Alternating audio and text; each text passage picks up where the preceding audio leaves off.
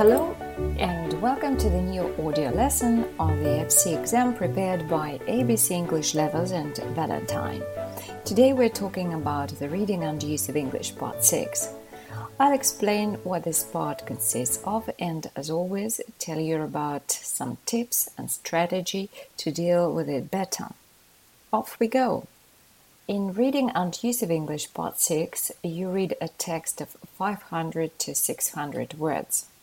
The text has six gaps from which sentences have been removed. Your task is to choose one sentence from a list of seven sentences for each gap A to G.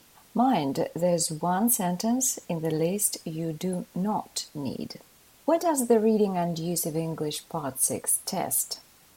This part tests your ability to understand the structure of the text and how ideas in the sentences A to G refer to ideas in the text. For this part, you will get two marks for each correct answer. And now let's talk about strategy. Like with part 5, I recommend beginning with skimming the text. Remember to pay attention to subtitles and introduction. The second step uh, should be um, reading a list of the sentences A to G. Underline key words. They might be pronouns like them, her, their, we, and so on and so forth, or linking words like because of, due to, however, etc. These simple words are crucial to understand the relationships between ideas. Next, Find the first paragraph with a gap and read it more carefully. Remember, it's not necessary to read the whole text attentively. Pay special attention to a sentence before and after the gap. And again, underline keywords. Uh, step 4. Turn to the sentences A to G and try to find the most appropriate according to an idea and grammatical issues. And finally, move on to the next paragraph with a gap and do the same. Now let's uh, see some examples and uh, some tips. As I've already said, this part tests your understanding of the structure and connections between ideas and paragraphs. Let's see how we can find out these relations. I'll read a short excerpt from an authentic examination paper and give you three sentences to choose from to fit a gap. And I'll try to show what to take into consideration when deciding on the right option. So, the piece of the text is as follows. But for Simon, the real thrill and motivation for training come from simply being able to compete on equal terms a gap. I can't hide the fact I'm blind, he says.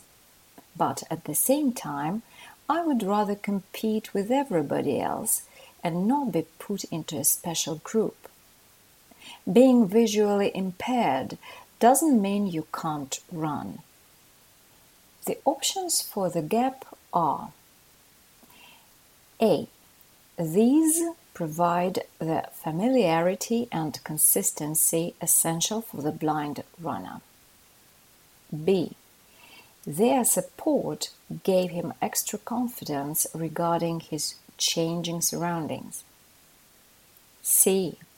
It gives him a great opportunity to run with everyone.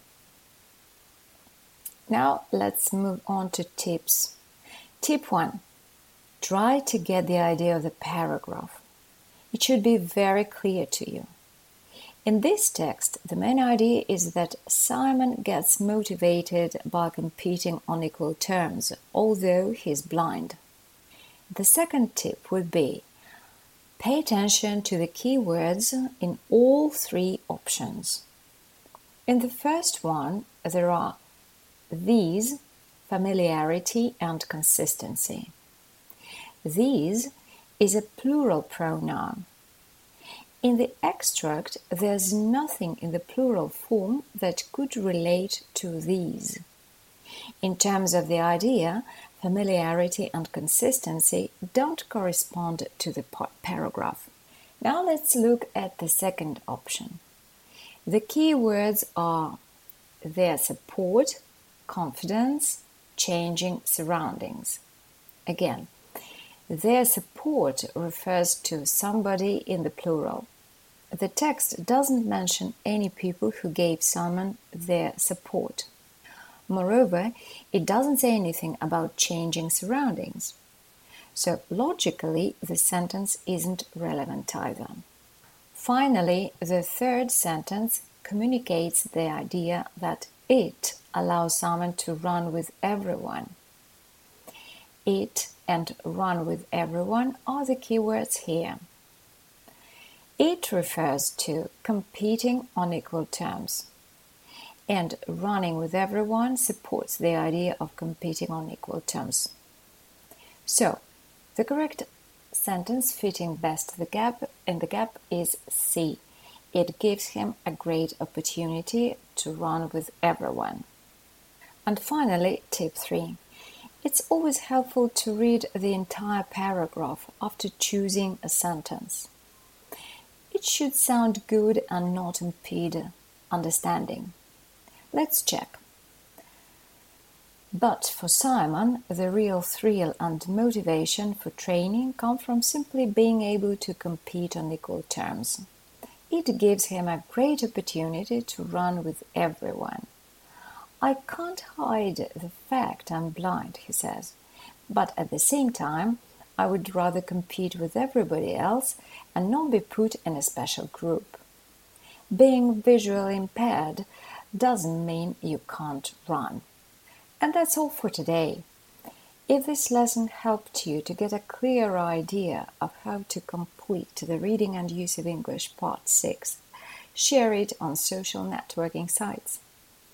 Contact ABC English Levels via the contact form on our website to get more information about our interactive eLive courses.